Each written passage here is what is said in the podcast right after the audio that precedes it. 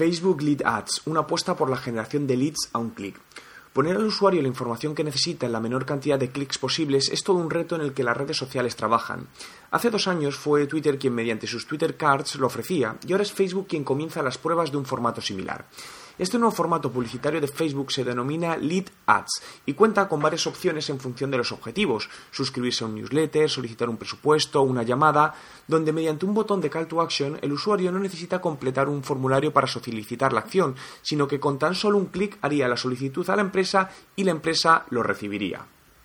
Los datos que el usuario envía son eh, cogidos directamente de Facebook, como el nombre, email, dirección, teléfono, código postal, ciudad, país, nombre de la empresa o puesto de trabajo.